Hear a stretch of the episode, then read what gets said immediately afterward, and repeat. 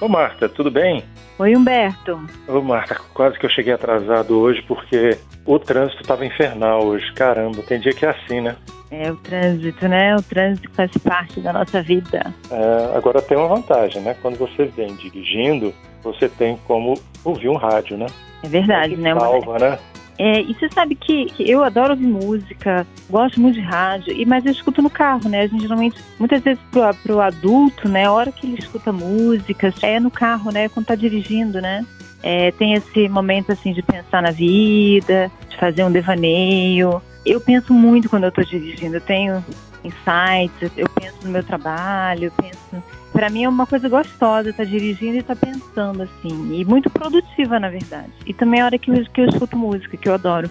E tem uma coisa, né? O ambiente do carro é um ambiente particular, né? Bem teu. Uma é, cela, né? É, porque quando você, por exemplo, está querendo ouvir música em casa, tem outras pessoas na sua casa, né? Às vezes não gostam do estilo da sua música, uhum. né? Ou, ou gostam do estilo, mas gostam de outros músicos, de outras músicas que não coincidem com seu gosto. No carro, é você quem faz a sua programação, é você que decide qual estação de rádio que você vai colocar.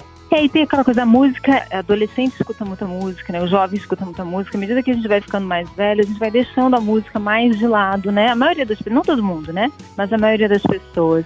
Porque a gente não tem tempo, né? Pra ficar assim, entregue aquele momento, ouvindo a música, ouvindo a letra. Eu acho que é, é uma, é um passeio, assim, é, nesse devaneio uma... musical, vamos dizer assim, que a gente vai tendo menos tempo de fazer. E a hora que a gente dirige, que acaba sendo uma obrigação muitas vezes da vida adulta, é a hora que a gente pode voltar para esse, né, esse prazer, para esse momento, né? E tem também uma coisa, né? Você, quando está ouvindo rádio, não é uma música que você escolheu necessariamente.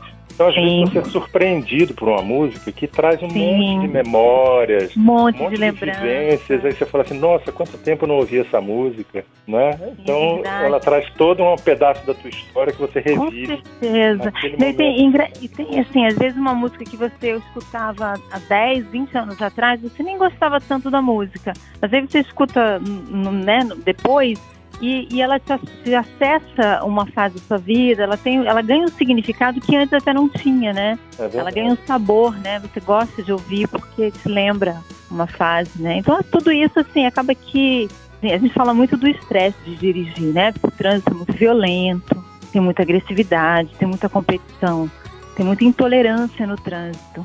Mas também é. tem esse lado, né? Tem essa oportunidade de.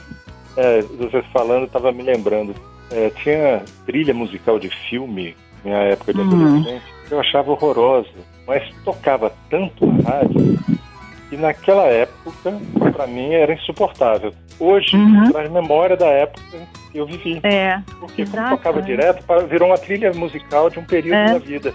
Está falando de música, tem uma coisa interessante, como é que a música, a, a, existe uma relação muito grande entre música e memória, né?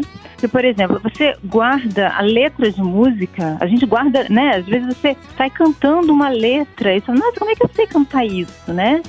Porque existe alguma coisa que, que é, facilita a memória, né? A música ela é uma facilitadora da memória, né? Tem aquela experiência lá dos velhinhos, acho que com doença neurológica e tal, que quando coloca música eles lembram, se animam, contam coisas e quando a música termina, aquela música que tem a ver com, uma, com a vida deles, né? E depois eles voltam para aquele estado de embotamento, né? Tem até um filme sobre isso, né? Você é, lembra o nome do filme? Qual era, meu Deus? É aquele com Robin Williams? É, é um filme baseado em fatos reais que conta essa experiência. É, é baseado na, na, experiência do Oliver Sacks. Exatamente, né? É, não estou lembrado o nome agora, mas é era, era, muito legal. E você sabe é, que, você ah. falando, eu lembrei do caso de um paciente com Alzheimer, ele simplesmente estava desconectado do mundo. E a pessoa uhum. começou a fazer uma prece, um Pai Nosso, ela acompanhou.